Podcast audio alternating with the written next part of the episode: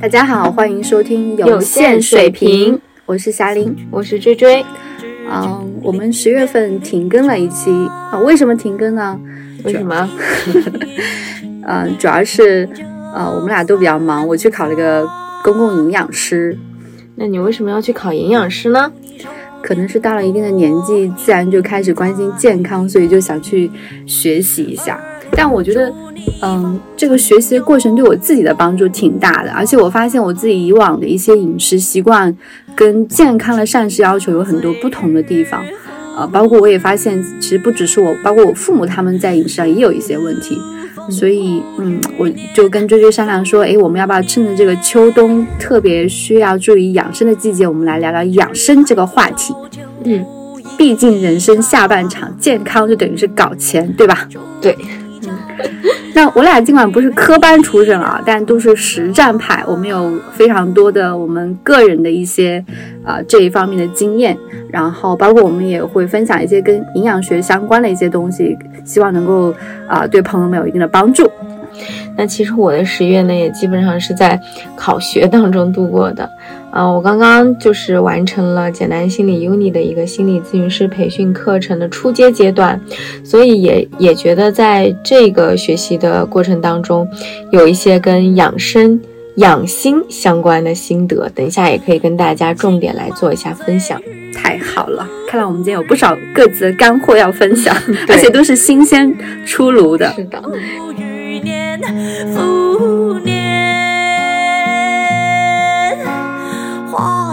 还照旧一张。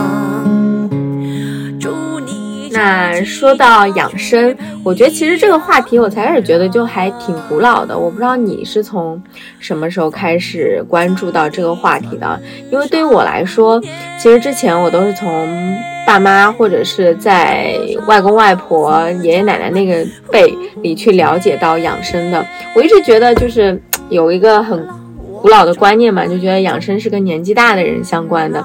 但是呢，哎，岁月不饶人，直到我 我也过了三十之后，我就发现，嗯，我我我 get 到养生的用意了，就是身体确实不如以前。那我最核心的几个问题是，第一个是代谢变慢了。就是这个表现，就是体重很难降下去。因为我以前在二十多岁的时候，从来没有减肥的困扰，而且我一般很骄傲的跟别人说，我有毅力，而且我只要做对动作，就是两周我基本上能够瘦下来。但现在，我现在就是觉得我在维持着每天的体重就很不容易了。他。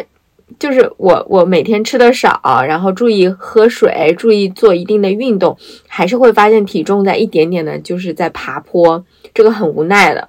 另外一个呢，就是精力开始变得不足了，嗯，只要前一天晚上如果没有睡好，第二天就会头痛一整天。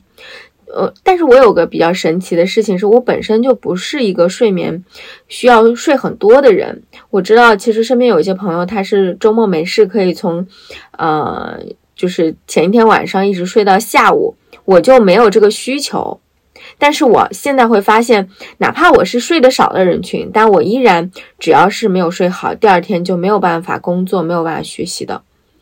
再还有一个最关键的问题，我觉得就是姨妈变少了。就很夸张的，就是我们现在就是只要是差不多年纪的女生都会在一起聊，说哎呀年纪大了，总有种感觉要绝经的感觉，就是没有年轻的时候那么血气旺盛嘛。但是从八字的角度来说，其实我是非常身强、比劫重的一个人，也就是精力相对来说是会算是比较旺盛的。在这种情况下，我也不那么。抗造了，你知道吗？我都不太敢相信了，所以我就对养生开始上心了。嗯，所以那我也想问一下霞玲是什么时候开始关注到养生这个话题的？因为我知道你其实一直在学类似的一些一些领域嘛，除了营养学啊，以前也有一些像中医等等的涉猎。这两年，嗯嗯，对我可能这方面的经历更丰富一些，因为我其实呃五行八字生不强。就比较一般，嗯，因为我是春天生的根茎，嗯。啊，但因为，呃，日元是根金嘛，根金就很能扛，对对对对对，所以对，所以过去加班熬夜啊，都觉得没啥，睡两觉就回来了。那我也是，呃，就是最近会觉得是说，特别是这几年会觉得是说，好像就是整个代谢啊、睡眠啊，就跟你差不多吧。我我还长你几岁，对，而且我之前是那种就是舍不得睡觉的人，就越晚越精神。而且，所以我就会习惯把一些重要的工作放在半夜，因为那时候我灵感啊、思维啊最活跃的时候。嗯，啊，但是，嗯，这两年确实就是年纪上去之后，快步入中年了，啊，代谢包括免疫力也变得比较差，然后一直就是这两年其实一直有被荨麻疹、湿疹困扰，嗯。啊，所以自己其实就也开始到说，哎，这个健康就重要性，包括二零年的时候，我爸生了一场比较大的啊、疾病，就心血管方面的疾病。所以也是家人的健康，包括我自己对健康的关注，就开始到，就是觉得养生要要比较重要了嗯。啊、所以我就陆陆续续的接触这方面的一些人和知识，呃，特别接触了一些民间的神人，真的 就有会画符的、念咒的道医，然后有专门那种针灸特别厉害的中医，然后有刮痧很厉害的老中医。而且还有那种祖上世代看胃病的医馆。然后我今年还接触了一个九十九十岁的老国医，就是可能我偏硬八字偏硬比较好，所以我身边能接触到这些神人。嗯但是其实我觉得，嗯，就是这些寻医问药找神医啊，毕竟是用在保命的时候，就是其实你不用当然更好，对吧？嗯那所以我们普通人自己日常如果能把养生做好，那其实就是一个很好的事情。所以我就觉得说，哎，那我自己能做的可能就是去学一点养生的知识。所以我其实这一两这一两年，我学了蛮多乱七八糟的，就是 就懂一点。对，都都略懂一点。就比如说，我专门学个刮痧，跟着那个呃七八十岁的就是刮痧很厉害的老中医去学个刮痧，然后嗯、呃站桩啊，然后禅修啊，然后到最近两个月学营养学啊，就都比较杂。但是我觉得都嗯很多。特别是这种东方西方都有，就很多是有相通的一些地方的，它可以帮我建立一些对健康、对养生的一些认基本认知，而且我觉得有一些习惯，它也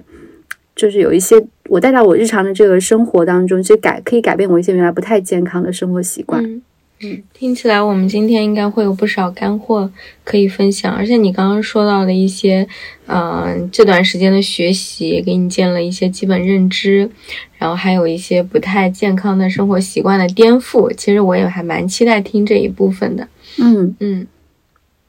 那嗯，我们说到养生哈，就是可能要先了解一下什么叫养生，养的到底是什么。我以前会觉得养生就是锻炼身体，然后保持身心健康。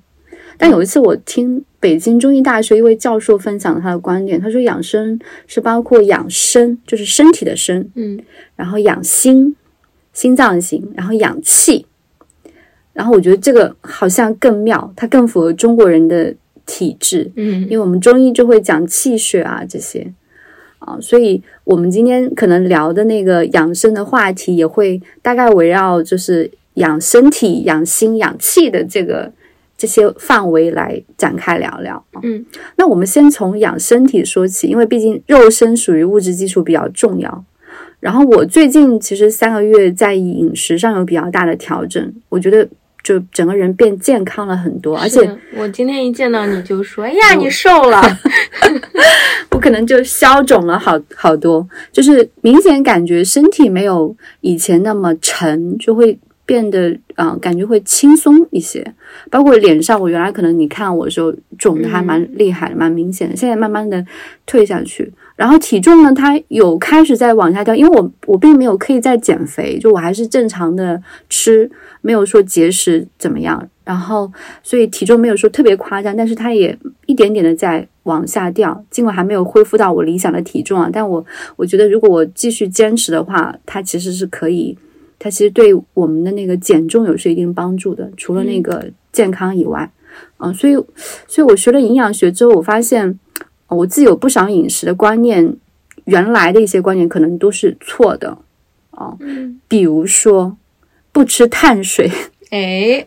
我觉得就是一个误区。嗯，因为你刚，你知道吗？我刚刚之前说我以前年轻的时候减肥特别厉害，其实我遵循的一个法则，不吃碳水，就是短时期内不吃碳水。哎，我也是，我也是，我以前就是就大家都可能年轻的时候抗造，然后。呃，可能大家减肥的方式，就比如说晚饭不吃或碳水不吃，然后就可能很快蛋白质啊、蔬菜啊等。对，然后可能就很快就可以减下去啊。但是它其实有个问题，就很容易反弹。当你一恢复正常饮食之后，很容易反弹。所以很多女生其实是长期不吃碳水的，但其实这个对身体损害很大。嗯，就是对，所以我就觉得是说，嗯，其实不吃碳水。不是一种健康的减肥的方式，特别对女生来说，这个伤害是比较大的。因为从人体营养供能的角度啊，就我们人体所需要的能量来源，百分之五十到六十五是由食物中的碳水化合物提供的。嗯，然后百分之二十到三十是来自脂肪，十到十五是来自于蛋白质。所以其实碳水是人体非常重要的一个能量来源。嗯，那不吃它，其实你的能量的提供就会。受影响，对，这是这是一个。第二个就是，你知道吗？不吃碳水会变笨。这个我倒也有听说，但不知道为啥。就是我也是在学营养学的过程里面才发现，哦，原来它会影响我们的智商。然后我我那天就跟我妹妹分享，我说你一定要吃碳水，否则会变笨。然后她就很很紧张。其实最主要的原因是因为。嗯，我们脑组织所需要的能量的唯一来源其实是来自于碳水化合物，所以长期不吃碳水真的会让你记忆衰退，然后反应变慢。对，所以其实碳水对于这个方面还是很重要的。另外就是，呃，因为碳水它其实是优先的能量的这个提供者啊，如果你不吃的话，人体就会自动开始对于蛋白质跟脂肪的这个消耗。对，所以很多人减肥就是利用的这个原理。但是其实蛋白质跟脂肪的代谢过程如果没有碳水的参与啊，它会产生一些有害物质。对，那这些有害物质其实对人体是有损伤的。然后另外就是碳水它其实有解毒功能，因为碳水里面它会代代谢一种就是葡萄糖醛酸，它在肝脏当中是会跟那些有害物质结合，帮你代谢出去的。对，所以如果你不吃，其实加上你如果睡得晚。啊，那你可能慢慢的就会中毒，吸毒又解不了毒。对，其实就是这个，这不是那种就是吃下毒就是有有毒物质那个概念。其实人体的毒素会增加，就是垃圾的物质会增加。那其实它首先你可能会整个人会变得重。我觉得，我觉得我可能原来就是为什么我会觉得人很沉，有一部分其实也是跟就体内的一些呃，就是这种毒素会有关系。对。然后，另外就是碳水，它其实可以帮助你增加肠道的蠕动跟消化，然后增加你肠道的这个代谢功能。所以，不吃碳水会非常容易便秘。这个可能很多健身人会有这个体感，因为，嗯，前两天我跟我一个呃朋友吃饭，他最近就在减脂，所以他就是控碳水。然后他跟我讲，他最大的呃反应就是第一便秘，第二肠胃会不舒服啊，因为其实碳水它是帮你。呃，就是增加你的肠道蠕动，而且，呃，它会让你就是，如果你不吃它，你的你的肠道的菌群会混乱，就长期不吃是容易得结肠癌的，这个疾病的风险会增加。对，所以，嗯，还有就是碳水，因为它除了糖以外，本身也还有很多维生素、矿物质跟膳食纤维，那这些物质其实是可以帮你的蛋白质跟脂肪这一类食物在消化吸收的时候。呃，有了这些物质之后，它的消化吸收会更好。嗯，对，所以其实还是要吃碳水，但是碳水其实它也分好的和不好的。嗯，那就可能大家都会比较熟悉一个概念叫 GR 啊，它其实逻辑是指它的升糖的快慢，所以我们可以吃一些升糖慢一点的，就加低一点的食物。那这一类食物相对来讲是说它的这个升糖不会特别高，对你的血糖的影响。包括你的能量的持续的供给会更好一点，因为升糖快了，它往往第一它的血糖会快速提升，第二是它的能量是快速的提升之后，它可能就消耗没有了。对，所以相对来讲是说，我们就是也是建议多吃一些粗粮类的薯类啊、燕麦之类，就少吃一些精加工的米面就可以了。啊，所以我觉得碳水要吃，但是你可以有选择的吃啊。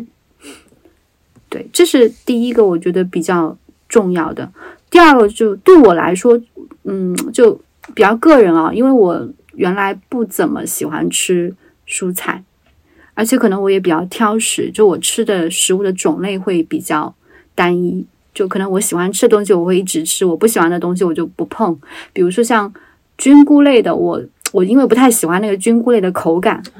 啊，我就几乎很少吃。然后洋葱啊、芹菜啊。这些我就不太吃，比如说我很喜欢吃大白菜，所以我的日常的蔬菜的构成 就只有大白菜一人，就是可能它出现的频率会多一点吧。对，包括后来我发现我父母也是这样子的，啊，尽管我父母他们可能还好一点，因为他们呃吃应季的蔬菜，但是比如说最近应季可能哪样东西应季，他们可能就这样东西就会 always 连续出现很多次，比如说像最近这段时间土豆啊、呃芋奶啊这种。薯类的东西是应季的蔬菜，然后我发现我妈她就可能可以三五天一直有这 这碗菜存在，所以其实如果膳食太单一，它也会导致就是你的营养素的摄入是不均衡的，而且如果你长期这样的一个单一的饮食结构，会导致你这些营养素缺失的话，它其实会引起一系列的疾病。然后，比如说，比如说，我们缺乏维生素，可能大家都知道，说，诶，会不会牙龈出血啊，抵抗力变低啊？然后缺乏 V D 可能会导致骨质疏松啊。然后缺乏 V 一会，哦哦，会让比如说皮肤特别容易形成色斑，就是容易脸上晒晒出斑斑来。然后血液的胆固醇会容易氧化，所以从而动脉会硬化，而且，嗯，它会。没有维就缺乏维 E 子，它血液流通也不不顺不顺畅，体寒，人也会容易体寒。因为我其实就是那个体寒的体质，嗯，我就会发现说，其实我是比较呃容易。第一，我其实很容易太阳一晒，我就脸上会容易晒出斑来。对，所以我其实觉得是说，哦，原来我体寒的体质，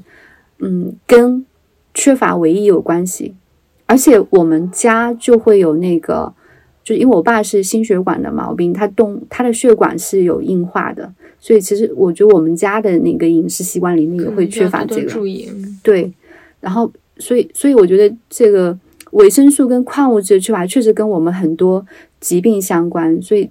就亲爱的朋友们，就蔬菜水果一定要多吃，而且一定要瘦的种类要丰富，不要偏食。呃，但当然当然最好是吃就是当地的时令的。呃，蔬菜水果，对，因为就是像那个《中国居民膳食营养指南》里面，它建议是每天，呃，蔬菜是三百到五百克，而且一斤，其实还好，没有。你想，因为蔬菜它本身含水量比较高，它其实净重还是比较重的，就没有那么夸张。说其实你几样蔬菜 mix 在一起，我觉得一天的饮食量一天是肯定是可以摄入的，然后。但还有一个特别要注意，就是，嗯，它有特别膳食指南特别有讲，就是说我们每天摄入的食物种类，其实最好是十二种以上。我觉得我以前太单一了。嗯，你现在有在？有，我觉得我现在的，嗯，我发现我的那个早餐、中餐跟晚餐，因为我现在自己做为主，那我就会比较注意啊，比如说我水果我可能会吃两两种，然后我一般会。啊，因为从中医的角度讲，说水果会偏寒，所以我尽量在上午吃掉。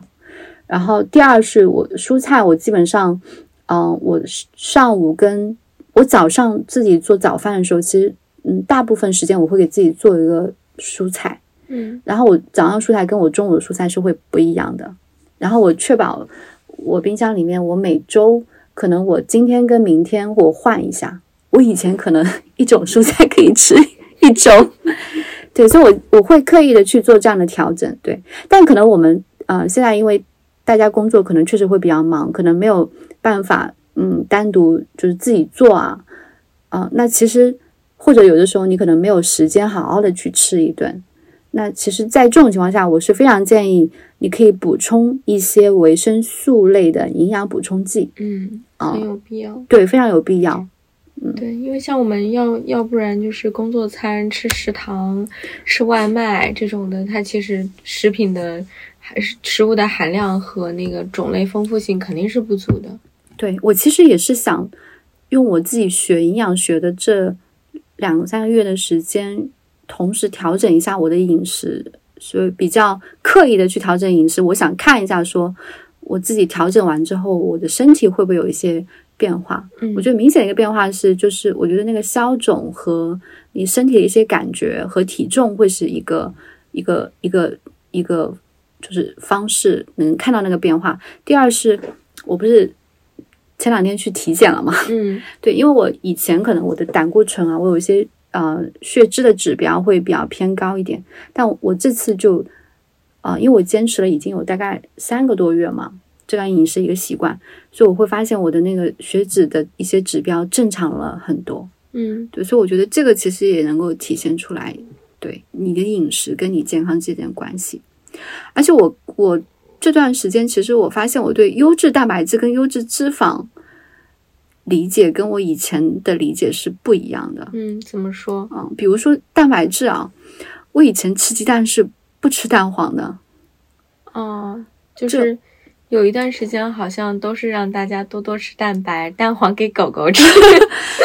因为我不知道，我我不知道这个概概念哪里来的，就好像吃蛋黄会增加胆固醇。嗯，就其实你看短视频什么的，小红书啊什么的博主，好多都是这样的。就我今天吃三个蛋白之类的，真的，我经常刷到这种视频。对，但是我学了营养学之后发现，啊，其实你不吃蛋黄，你的鸡蛋等于白吃，因为其实鸡蛋当中营养价值更高的是蛋黄。因为像鸡蛋里的蛋白质含量和矿物质含量，它主要就在蛋黄。然后蛋黄里面还有一些卵磷脂啊、叶黄素啊，它其实可以保护心血管的。但当然，它里面确实有胆固醇。嗯，但如果你控制量，比如说一天你吃一到两个，因为因为比如说你蛋黄里面它本来有卵磷脂，它其实也是可以去帮你处理那个胆固醇。胆固醇对，但只要你适量，它其实是个。很好的鸡蛋是非常优质的，嗯，优秀的营营养膳食，对，但你不要过量就可以。这个是一个。第二是就是，嗯，因为蛋白质啊，它除了蛋白质含量本身以外，它还有一个很重要是消化吸收的利用率，就营养学上叫做生物价。嗯，那。动物蛋白质中，像蛋、奶、肉、鱼以及大豆蛋白质，它的利用率是会比较好的。但是像那个其中肉类食品啊，它因为脂肪含量也高，就特别是动物性的这个肉类食品，它的饱和脂肪酸会比较高，所以它可能没有大豆这个这种蛋白质更，就因为它蛋豆里面它含有吸收，对它含有不饱和脂肪酸，那不饱和脂肪酸。像 omega 三、omega 六这些，它其实它包括鱼类里面，它也有很多不饱和脂肪酸。那它其实更呃对人体的这个这种是个优质脂肪的概念。所以其实像我们家的饮食结构，以前包括我父母也是，他们主要都是吃肉类作为蛋白的摄入，而且特别是猪肉。但其实猪肉在肉类当中属于脂肪含量。非常高的，对，像我们家，因为我们吃鱼、吃贝壳类的是比较少的，就不是海边嘛，内陆嘛，就饮食习惯上，河鱼会吃，但是也不是特别特别多。但猪肉，它以猪肉、牛肉，特别是猪肉，它一定是我们主要的一个。所以，其实其实如果过多的摄入，那它肯定会就第一，它可能不是个很最最优质的。那个蛋白质来源，第二，它脂肪会过多，所以我觉得我我我我爸的心血管的毛病，某一部分可能跟脂肪的过多的摄入是有关系的。对，所以我觉得这个可能也让我去调整我的饮食结构，所以我现在可能就主要会以鱼虾，然后禽类就是鸡肉跟鸭肉这种为主，然后猪肉偶尔吃一下我。想到中国人的饭桌上最好的一道菜就是红烧肉。是的，是的，啊，然后呃，鸡蛋跟豆类我会作为植物蛋白来做补充，然后我觉得这个调整，嗯，我我自己觉得，嗯，它可以帮我去增加我的优质的蛋白质，同时还保证优质的脂肪的摄入啊。然后烹饪其实也是个很重要的，嗯，比如说我们家以前可能会偏就非红烧嗯嗯或油炸，嗯，就是我爸特别喜欢吃这两啊，个。那确实你们家的饮食习惯还是有一定的，有一些问题，对，嗯所以现在基本上就会以就是水煮的或蒸的为主，或啊、呃煎炒，煎炒也会比较少一点啊、所以我觉得这个可能还是啊、我对我们对我跟我们家来说，这个可能是一个比较大的变化。对，然后说到蛋白质，我顺带说一下，其实我我已经有两年不怎么主动喝牛奶，除了那种比如说喝咖啡的时候是个拿铁，你你可能他因为加了他加牛奶，但我经常有的时候也会选燕麦拿铁。嗯，你觉得牛奶是不太好的东西？我以前非常爱喝牛奶，而且喝有点夸张，就是一天可能可以喝个好几瓶。哦，但我这两年因为湿疹的原因，所以我就把牛奶戒了。我倒不是因为乳糖不耐啊，因为我知道有些朋友他是因为乳糖不耐，因为牛奶在中医里面它是偏寒性的食物，而且我的湿疹其实某某部分就跟我湿寒是有关系的，所以我就把它戒了。嗯。但我现在我会用植物奶来替代，比如说像杏仁奶，然后腰果奶、啊、燕麦奶这些，嗯。而且我会自己做，就我会用破破壁机自己做，啊、所以我我我自己觉得会更，就是我的肠胃的负担会小一些，嗯因为我以前可能喝牛奶爱喝，但是它也很容易胀气，啊、所以嗯，当然我觉得喝牛奶是一个很很有争议的话题啊，就是。是嗯，对，嗯，就中医可能它不是特别的提倡，但是很多嗯朋友们他们都会觉得是说有牛奶还是一个很好的营营养的来源，补钙啊，补蛋白质啊。那我我倒是说不是叫大家都不要去喝，但我觉得因人而异吧。如果你的体质你觉得嗯喝是不太舒服的，那就适量的喝，或者你可以用别的植物奶去替代它。那如果你的体质是没有任何问题的，对吧？那我觉得你就当做你日常的这个营养来素就可以了。对，这个是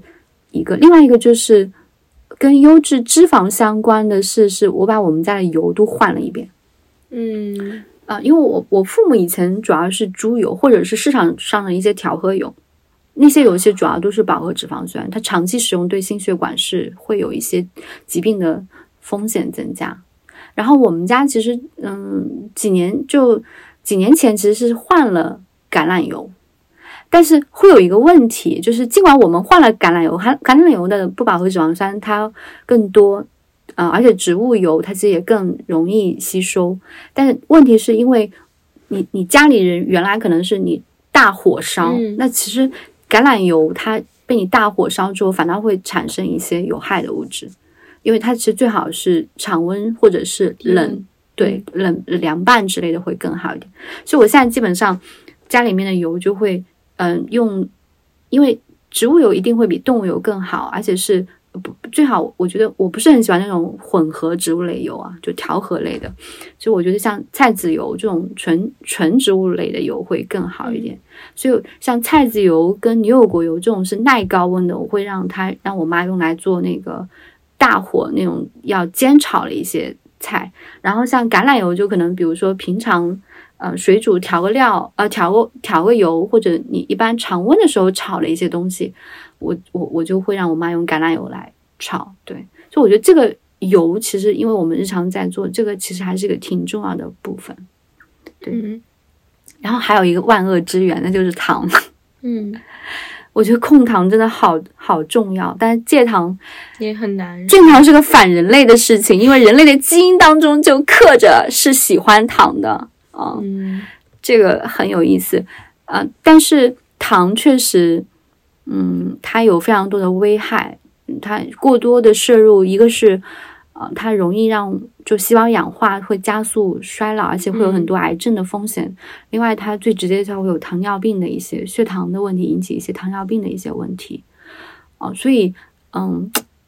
现在就是因为我我们我父母包括我自己，我们原来也挺喜欢吃甜甜食糕点的，但现在就是尽量的控制。嗯，就是就变成是一个要求，就尽量少碰甜食。对。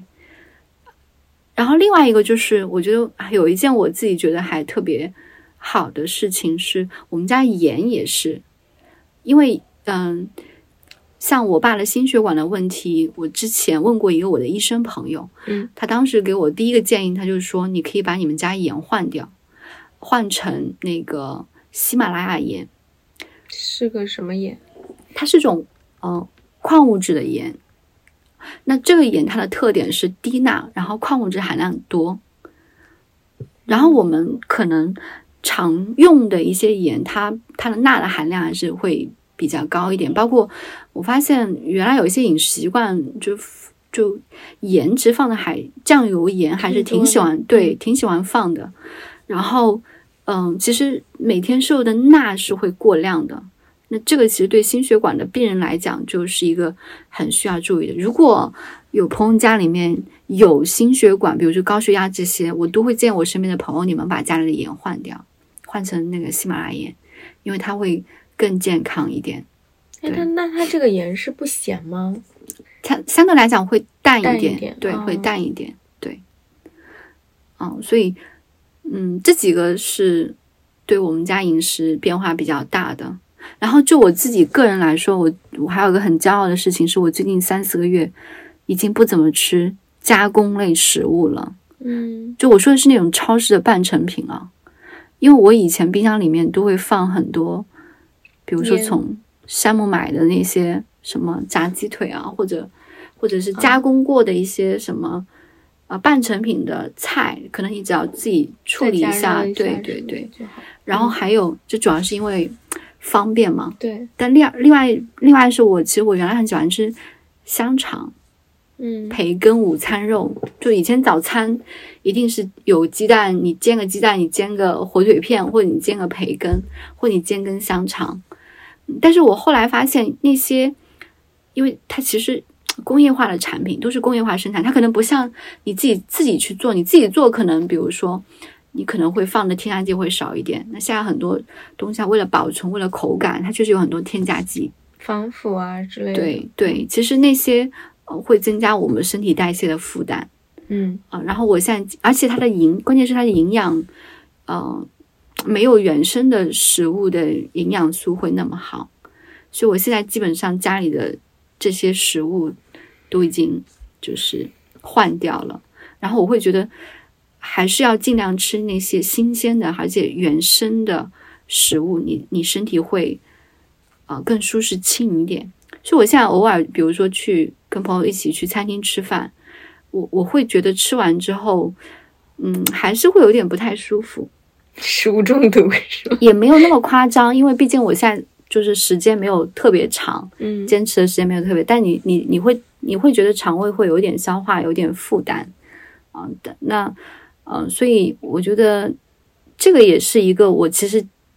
希望自己以后能长期坚持一个习惯吧。对，嗯，对你刚刚说那个半成品，其实这个还是大家挺需要注意的，因为现在确实疫情一来，就是各个超市，无论是盒马呀、沙漠半成品的那个区域，真的是琳琅满目的丰富。就大家会觉得好像买回去自己做一点吃的就是健康，但其实尤其要警惕这些。对，主要是因为，嗯，我觉得有如果大家有条件，他尽可能可能还是，嗯，自己做会比较好。但如果实在是忙碌没有办法，那我建议每可能还是稍微看一下那个那个。就是配料表，配料表，对你看一下那些，选一些添加剂少的，因为现在预制菜里面也会有一些比较相对比较健康的啊。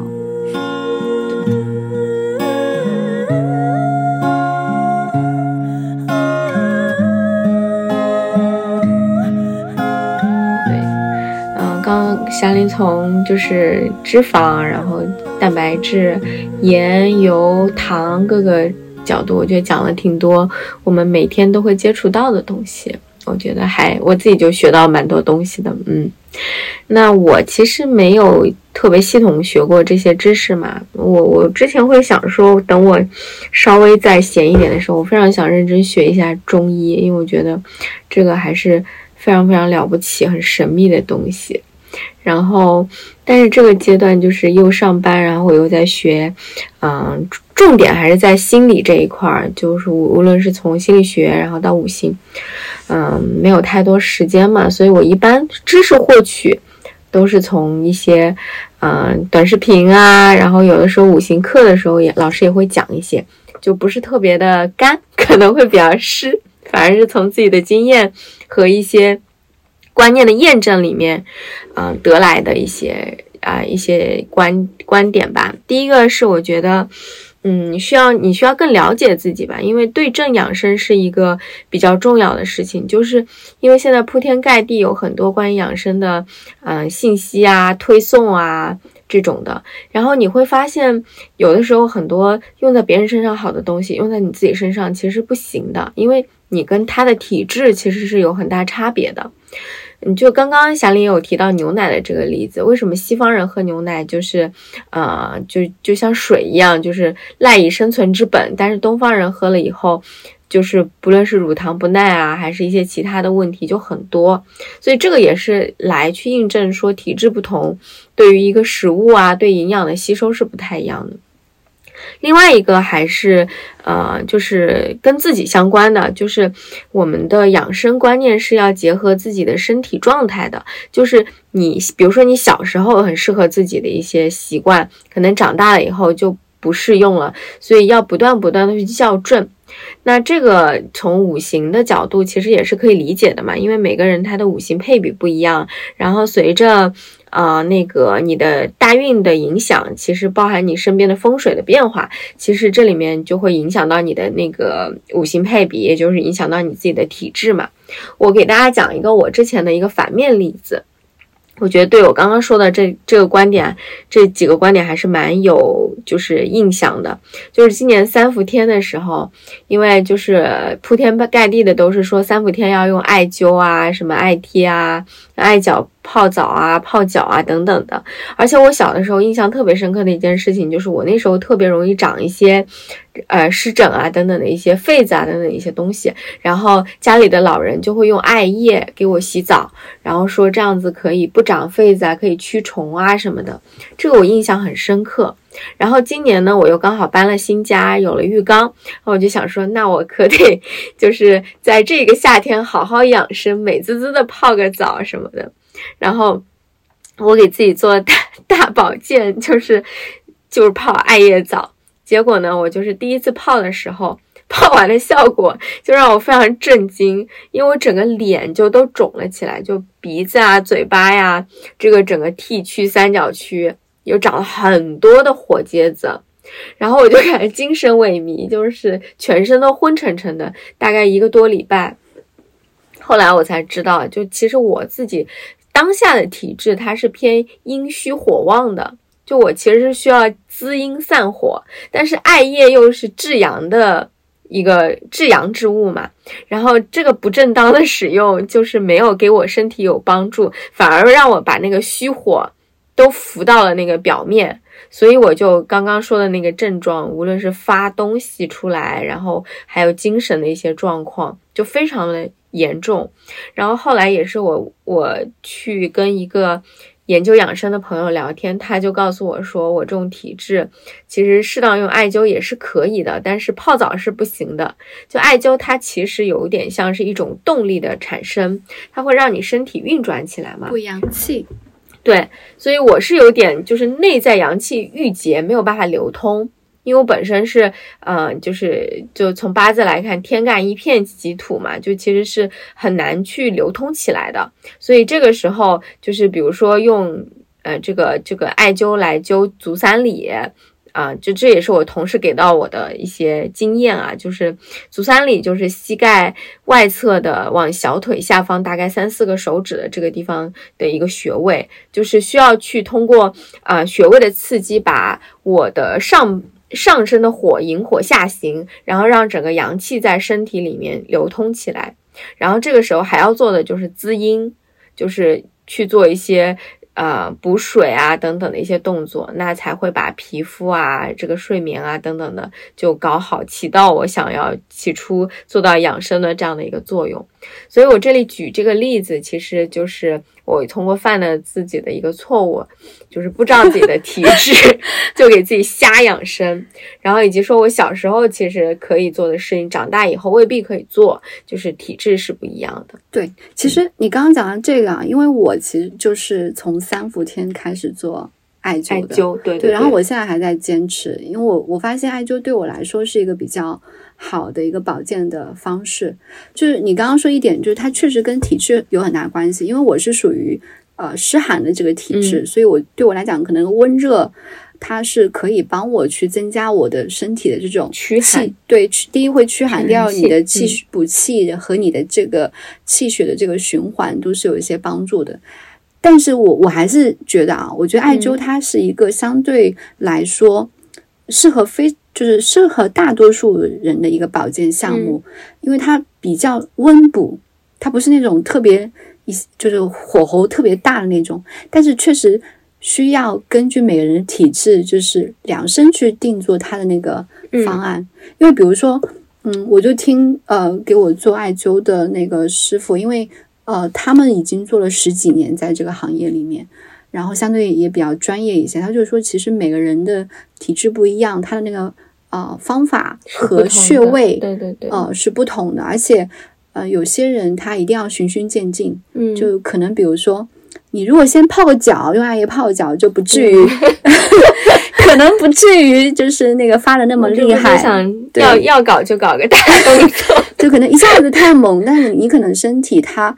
没有办法一下子承受那么大的一个。就是滋补的话，就所以循序渐进，然后因人而异。然后，而且他讲说，有一些人他本身需要先疏通，先做按摩，疏通之后，他可能用艾灸之后的效果会更好一点。如果他渗透的会更对他，如果身体本身还没有通，去灸它，有些人就很容易上火。嗯，对，所以我理解就是，嗯，确实。嗯，像艾灸这种，我我觉得大家可以放心用，但是你可以稍微去咨询一些比较专业的人，啊，比如说你的体质是什么样子的，然后你适合用什么样的方式方法，循序渐进来用。对，对，是的，就刚刚举的是我的一个。就是反面例子，然后我自己呢，就是有一些一直在坚持的养生习惯。就第一个就是每天喝水要喝足量，因为我记得以前就体检之后会发现有一些什么肾结晶啊等等的，就是因为不太爱喝水，所以就是这个大概两三年之前了吧。然后后来我就一直就是维持一个比较足量喝水的习惯，所以这个马上就没有了。然后我现在的习惯的话，一般早上起来起床就是空腹先会喝一杯大概二百毫升左右的温水嘛，然后每天在办公室也会一杯接着一杯的去喝，大概喝个一点二到一点五升这样子。那我最明显的感觉就是这个动作确实是有助于代谢的。那如果你想减肥，多喝点热水，绝对呃多喝点水绝对是有帮助的。嗯，就不说你上厕所会带走热量。这个也是一个，就是一个一个最最基础的一个逻辑嘛，就是你，嗯，通过，嗯，尿的方式把水换换换出体外，然后带走你身体的一些一些嗯东西。然后另外一个就是你办公的过程当中起来，就是上个厕所，其实也是挺有保健的作用的嘛，动一下。对对对对对。所以我现在就会，哎，我今天没有上厕所，哎，我今天是不是太忙了，没有喝水？就我会这样子去提醒自己。然后喝水的话，还有一个就是要点，就是一般我看到都是说小口小口喝，就不要你说，哎，我现在好像要喝一杯水，像任务一样的，一下子灌进去，这个时候肾脏的负担会比较严重。然后，嗯，这个也是，就是，嗯，喝水也是一样的，就是需要根据自己的一些经验就一点一点辩证的去去去看，去变成一个小小的可以维持的习惯。嗯嗯，说到水啊，就是我也想分享一个，因为我前段时间把我家日常喝的水从净水器过滤水改成了矿泉水。嗯，这是为啥？就是我现在家里也是净水器。是吧？嗯，我也是，其实我我已经用了好就好多年都一直是净水器，但我我发现就是那个电热水壶啊，它常年烧水，然后我发现还是会有一些水垢，所以我觉得可能还是会有一些物质没有办法完全过滤掉，就就你一两年可能还好，但是常年的话，它还是会有一些水垢。嗯所以这是一方面。第二是因为其实我学了营养学之后，发现我们日常其实矿物质摄入其实还是很有限的，但是水其实是一个也是一个比较好的矿物质摄入的方那个手段。嗯，所以我觉得呃矿泉水相对来讲可以帮我去补充一些矿物质的摄入啊。嗯这这是一个，但有些人可能会担心说，喝矿泉水会不会成本变高？但其实我们每天的水的摄入量，就像你刚刚讲的，就一点五升左右嘛。而且，呃，倒不一定完全你要喝一点五升的水，因为嗯有一些水是在蔬菜跟水果当中就已经就是满足了的。嗯那在这种情况下，我自己算了一笔账，你知道吗？按我一个人的就是饮水量来看，我每天矿泉水可能也就三四块钱。嗯它呃，尽管可能一年下来会比我换滤芯的钱稍微贵一点，但是也是还好，还是能接受的。对，嗯，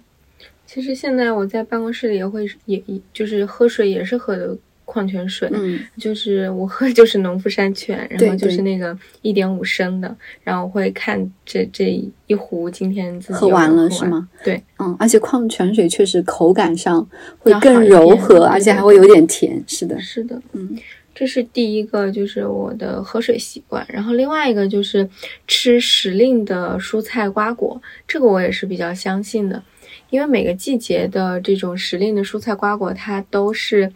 大自然的馈赠嘛。就这个说起来有点像《舌尖上的中国》的文案，但是确实是这样的，就是这有一种顺阴阳、顺天道的感觉。就是举个例子，你非要在比较冷的地方种热带水果。那因为阳光不足、热量不足，那水果本身就不会好吃嘛。然后很多的就是会用一些添加剂来去催熟，这种食物吃到嘴里肯定是不好的。那嗯、呃今年秋天我有一个特别有印象的事情，就是前阵子我吃石榴比较多，嗯因为今年我不知道为什么，就石榴这个水果好像还挺出名的，就是商家都会说它是。富含维生素、花青素，什么又有抗氧化、美容、消炎的作用，叫它叫做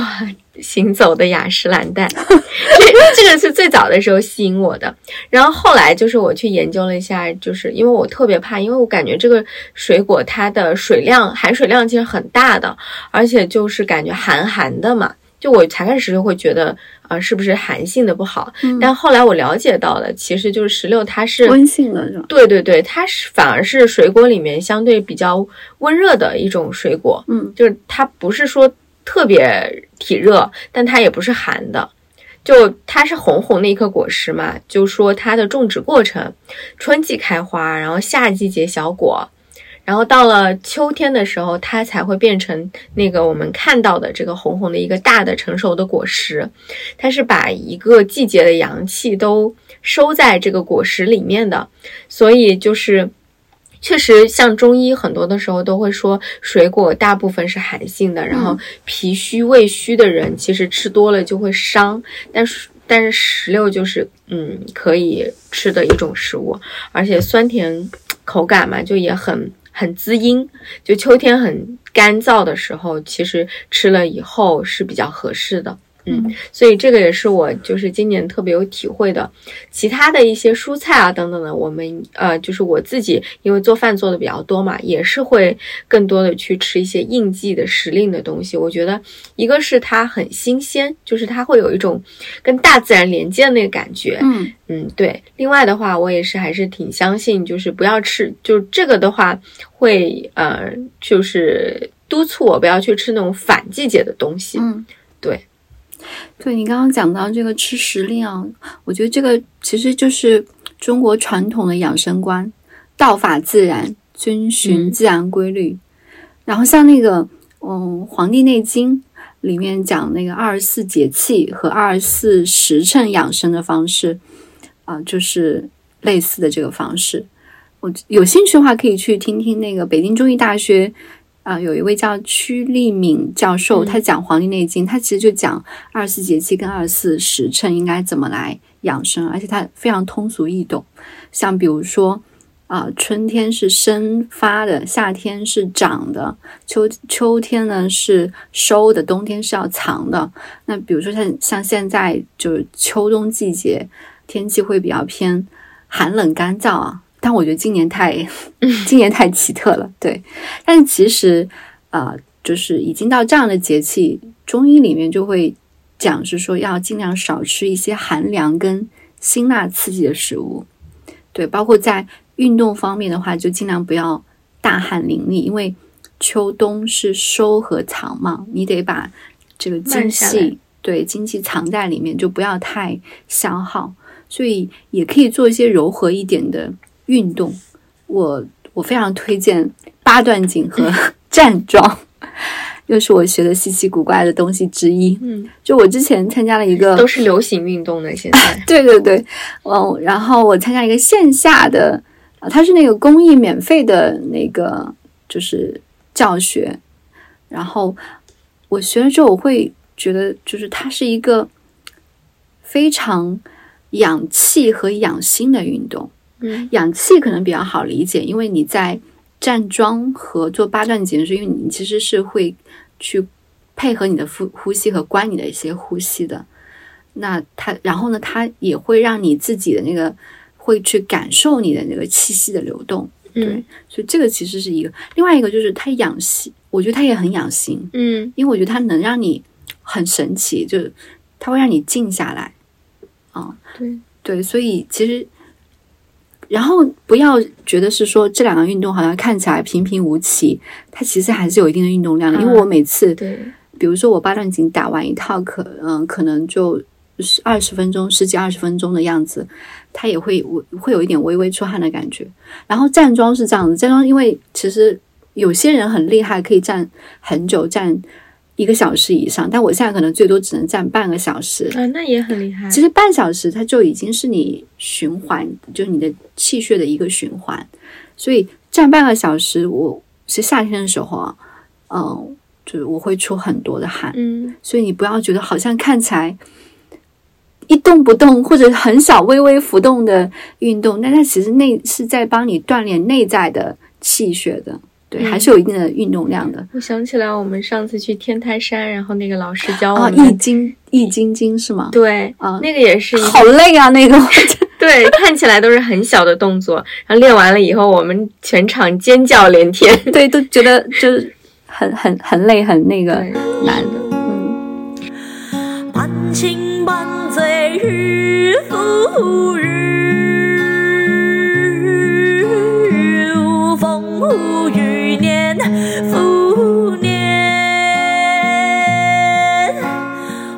那接下来我们简单聊一聊养心的部分哈。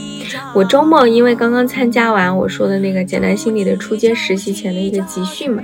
然后在这个培训之前，其实我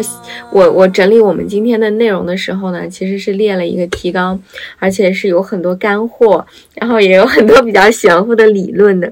因为我觉得我毕竟已经科班出身了嘛，可以，但是。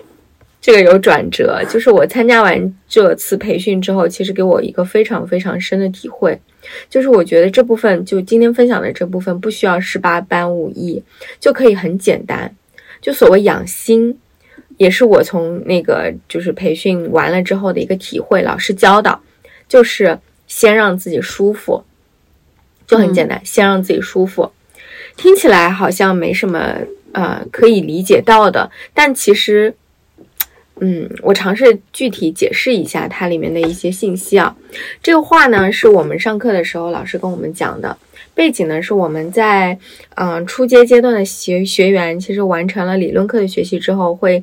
嗯进到一个接倾诉热线的一个实习任务里。然后我们的热线一般是在晚上嘛，就是晚上肯定会有很多人来打电话说自己的困扰，甚至还会有一些偏严重的心理危机相关的一些来电者。那我们要提供一些倾听服务。然后在上课的时候，就有同学问说：“老师，老师，我今天一天上班很辛苦了，如果我当天很困，然后很累，注意力没有办法集中怎么办？”我记得老师很温柔但又很严肃的说：“那你就先需要先关照好自己，先让自己舒服。就是很困的情况下，为什么还要去接电话呢？”就是他后来又延展了一下，说心理咨询师也是一样的，就是每次来访在开始之前，你一定要做好自己的准备。这个准备工作包括，就是刚刚说到让自己舒服，就不冷不热，不困不急，不饿不饱，身体不难受。就是当你自己舒服了，你才有很稳的内核，你才能工作。就这个这个，嗯，力量就自然而然的就产生了，会支持你去注意力集中的完成好很多的事情。然后我瞬间就懂了，而且。当时就是我有很多的反思啊，我不知道我有没有人像我一样的，就我以前会有一个模式一直在循环，就是我喜欢把自己放在危险里，这个可能跟八字里面说到的，就是呃我的地支有一个子水降星有关系。或者是从小的一些教育理念吧，就父母会跟你说啊，你要不断接受挑战。当你有了新的机会，嗯，可能是你胆怯，但是没有准备好，没有关系，你要先接受这个机会，然后再去想怎么完成这个挑战。我以前就特别白你这样的一个说法。所以在很多行为上，我是会有一点点偏冒失的。然后在大厂工作的时候，我也会有这样的时刻。就比如说，老板给了你一个新的领域让你去做，然后这个时候，呃，可能你不会想说自己能不能承担，就先迎上去嘛。嗯，但是，嗯，现在想。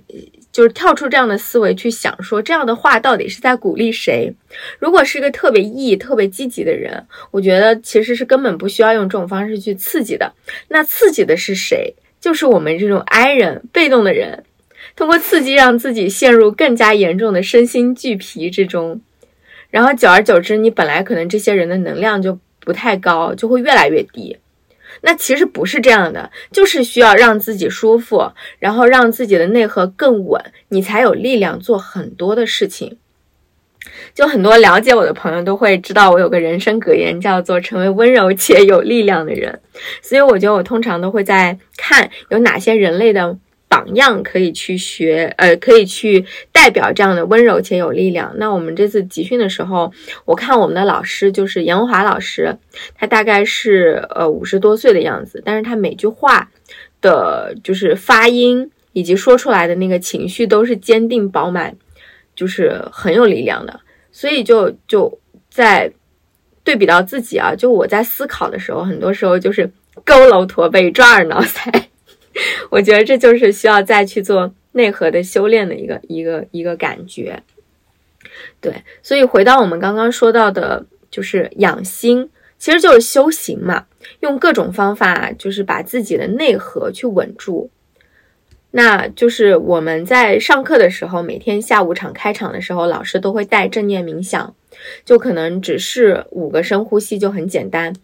就回归到自己的呼吸，进行五个深呼吸，然后去扫描全身去做放松，看看哪个身体的部位还没有放松，然后感受自己就是稳稳的站在地面上，或者感受椅子对自己身体的支撑，把注意力带回来，然后有了一个很舒适的状况，呃状态之后，再开始一天的接下去的学习任务。那你在这个过程当中就不会有那种心神不宁的感觉。就会有一个很好的状态去完成学习和工作，所以我讲养心的这一部分其实是比较简单的，我就核心想表达一个意思，就是先让自己舒服，嗯，这也是我这几天体会最深的，嗯，哎，你说到你的那个正念冥想啊，嗯，我我也想分享一个，好呀，对，因为其实我，嗯，我以前，呃，像正念打坐这些，对我是。没有什么用的，哦，嗯啊，因为确实有些人是会有一点这种游离感的。嗯，对，因为嗯，我最近一两年有一个很困扰的问题是睡眠的问题。嗯啊，所以有朋友就建议我说，你可以啊、就是通过冥想的方式，在睡前，然后让自己能够比较容易的去入睡。但是我会发现，我自己比如说通过网上的那种视频学习啊、或者一些音频的学习，就是对我来说，我没有办法进入到一个好的只关自己身体的冥想的状态，因为我是我的思绪会停不下来。嗯嗯，这可能是我觉得过去十几年养成的一个习惯啊，就是我是那种晚上思维特别活跃的人，所以就是对我来讲有点烦我的习惯。嗯啊但是我在九月份的时候，我也参加了一个萨提亚的那个心理学的成长课程。我在那个课程里面，第一次感受到冥想带来的对于你的心的滋养的那个感觉。嗯嗯，就是那个导师，他是一位非常资深的来自香港的一个老教授，他嗯七十多岁，然然后给人的感觉是那种温柔、智慧、有力量的。对，然后我在那次，嗯，就是成长课程当中，因为他也会每天有冥想，嗯那他会全场引导。然后我记得我在第三天的时候，他的那次冥想让我有一种我的心好像被电击了一下，嗯然后又有被治愈的感觉。就我可能没有办法去描述这种感觉是什么样子的，因为我觉得那个体验非常的个人化。但是我有体会到是说，好像我的心有一种被注入能量的感觉。所以我在那次冥想的感受上面带来的体验是，我觉得可能确实有适当的去找一个合适自己的好的老师，可能可以让你在这方面享受到一个更好的这个体验，而且确实它是可以帮你去治愈你的心，然后能让你的心慢慢的有一个，啊、就是我觉得它有一个很稳定的一个一个过程，嗯。对，对，就是你刚刚在分享自己的那个冥想经历的时候，就有提到嘛，就是你可能之前的一些体验，它更多的是比较难沉浸下去。对非常容易走神，因为思绪老是飘来飘去，嗯，对，就是我觉得这个里面也，我也在，我也在想说，其实我最早的时候也有这样的体验，哪怕我现在我可能也没有办法，就是单在冥想这一件事情上面去投入那种特别好的状态，但我觉得其实这个是跟自我接纳相关的，就我觉得不需要给冥想类的活动太大的枷锁，这个就。这个枷锁就好像类似于说，我需要一定要在这个过程当中全神贯注，然后我需要一定要完成之后神清气爽。我觉得这些反而通通都是一个杂念。就当你这样想的时候，就是有一点就是要求太高了。就大部分人他其实没有办法，就是因为我们没有办法那么好的集中注意力，所以我们才需要去不断的练习。就冥想，嗯，我之前有在做一个。呃，一百天跟随的一个冥想的，就是引导的过程当中，我觉得他说的很对的一点就是，嗯、走神，就是冥想过程当中，你可能时而会思绪飞出这个身体，嗯会走神。嗯那走神就是很正常的，你只要需要就是时刻保持觉察，你发现哎自己好像走神了，就把那个神再拉回来，嗯就一次一次的去拉就可以了。嗯就可能也会有一些就是所谓的有慧根的人，但我觉得大部分人都是平凡的人，嗯，然后也也没有那么多的苛刻的，就是可以先要练求练习起来，对嗯，就是先感受起来，对比古人来说，其实我们现在的信息干扰其实特别多的，对就是。嗯，他们可能没有手机可以看啊、那我们大部分时间都是被这种碎片化的消息啊，然后通知啊等等的打扰的，所以我觉得就是有一个事情是蛮重要的，就是早一点开始练习，嗯。嗯，然后经过多次的练习，可能会有一定的体会，但是也不保证说有些人他就是没有办法就获得一个很好的体验，这也很正常，也是需要接受的。嗯，我觉得这个还蛮个人化的，因为每个人他冥想的体悟它会不太一样。嗯所以就我也认同你说的，就如果有兴趣或者在这方面想去做一些尝试，那就先试起来，嗯先不用管说这个效果一定是会啊很很非常好还是怎样，它可能有个循序渐进的过程。嗯但如果有机会遇到好的老师导师，那去做一次这种体验，我觉得也是很棒。嗯，是的，那我们今天聊了很多，就是关于养身体、养心、养气的一些我们自己的一些经验的分享。那可能对朋友们来讲，有些可能是你们已经在做了的啊、或者你们感同身受的，或者有一些是啊、对你们有启发的，或者你们有一些我们今天可能没有聊到的，非常欢迎大家可以在评论里面给我们留言，嗯给我们反馈你的一些心得。对，嗯然后我也想，呃，最后特别强调一个，我觉得养生的方式它有有一些是普适性的，但有很多也是针对个体有差异的。嗯所以我觉得有一点，就像刚刚我们在讲冥想这个话题一样，就是一定要自己去尝试，嗯让身体去感受，然后你的感受如果是好的，就去坚持。如果你的感受不好，那我觉得你可以去做一些调整，调整或者对，或者你停止去换别的都可以，但是一定要去迈开那一步，先去尝试。然后我觉得通过建立健康的膳食跟生活习惯，就保证我们每天的一些营养的这种摄入，然后建立自己这种喜欢的一些运动方式啊。因为我们今天其实没有没有特别展开讲运动，嗯，我觉得还有就是一个顺应自然规律的一个作息，就是特别提一嘴，不要熬夜。尽管可能对对我来说也很难，就是但但确实熬夜是一件非常伤身的事情。对，就是我们有一个好的作息，就